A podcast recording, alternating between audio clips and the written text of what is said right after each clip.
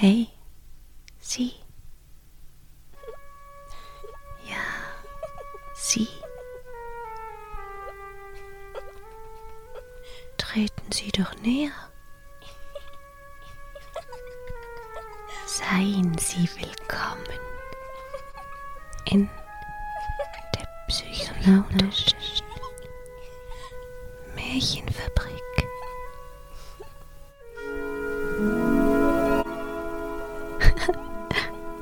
Sehen und staunen Sie.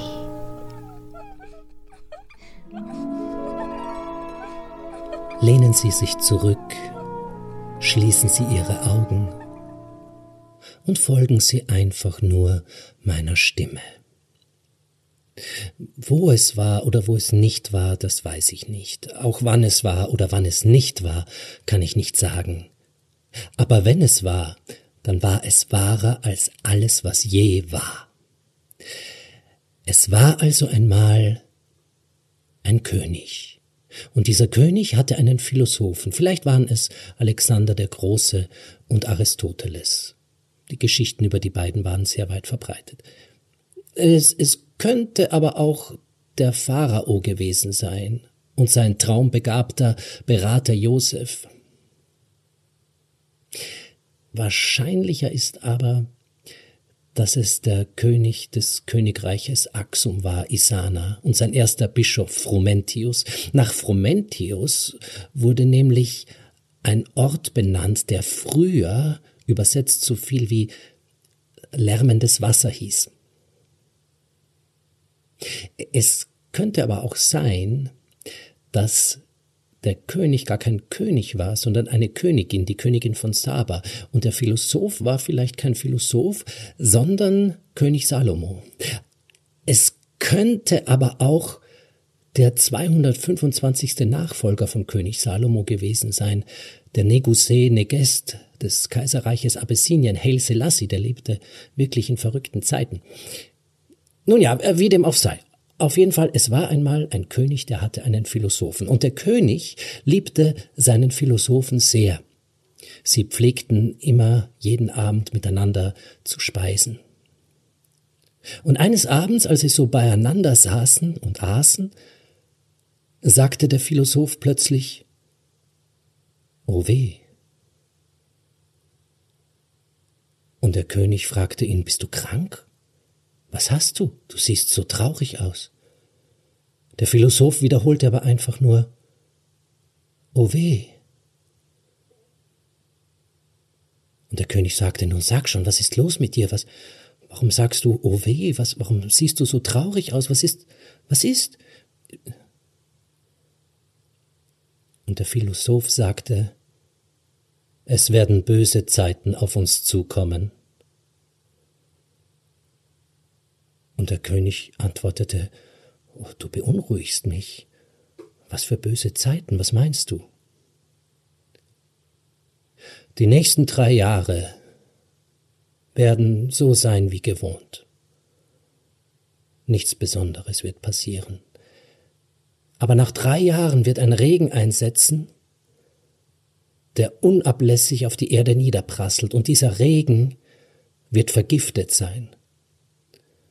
Und wenn er auf die Quellen und Flüsse fällt, wird er die Quellen und Flüsse vergiften. Das ist ja schrecklich, antwortete der König. Was, was, was kann ich tun?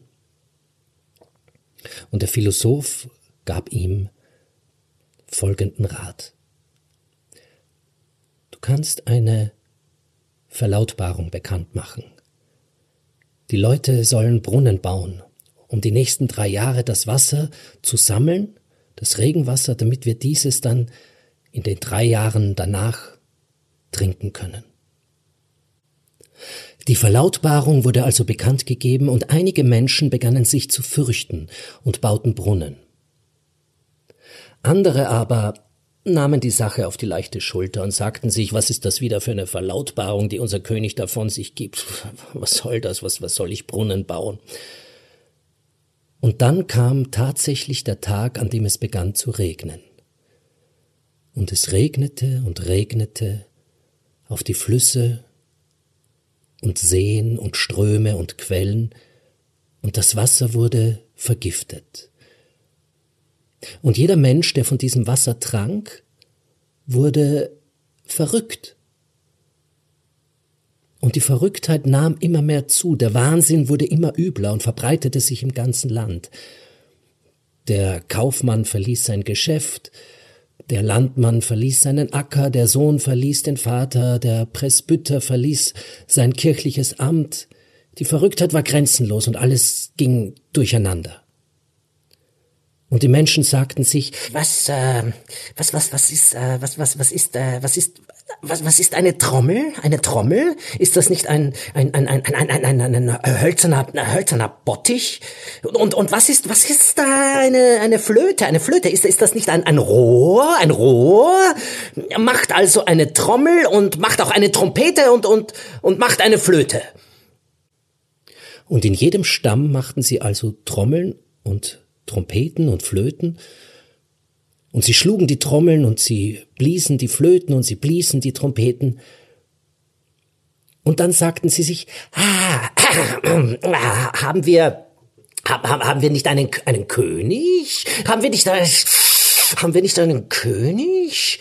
Der ist, der ist bestimmt da, wo er, da, wo er ist der sitzt gemütlich, gemütlich in seinem Palast. Wo? Wo ist, wo ist unser König? Wo ist unser König?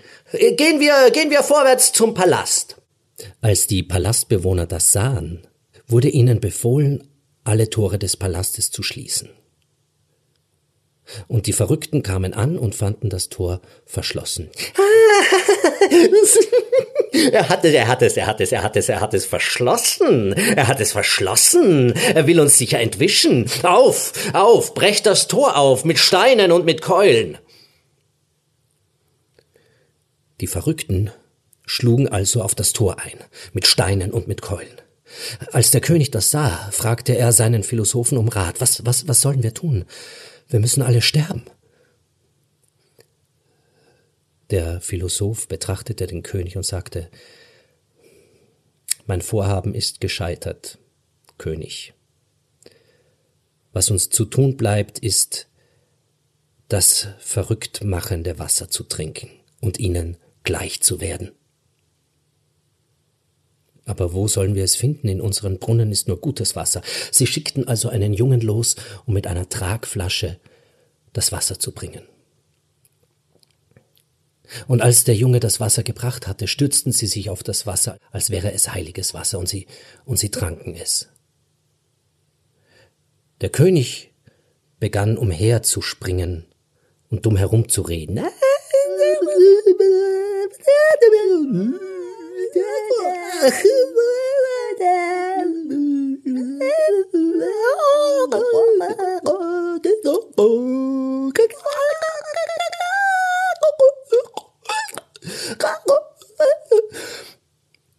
Er ging sofort zum Tor des Palastes und sprach Wer, wer, wer, wer, zum Teufel hat dieses Tor, dieses Tor äh, verschlossen?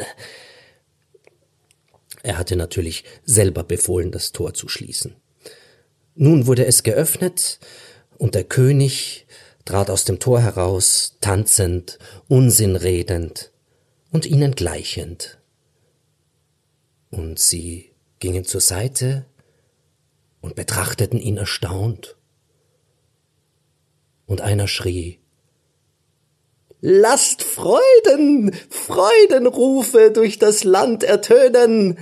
Unser König war verrückt, und jetzt ist er wieder gesund.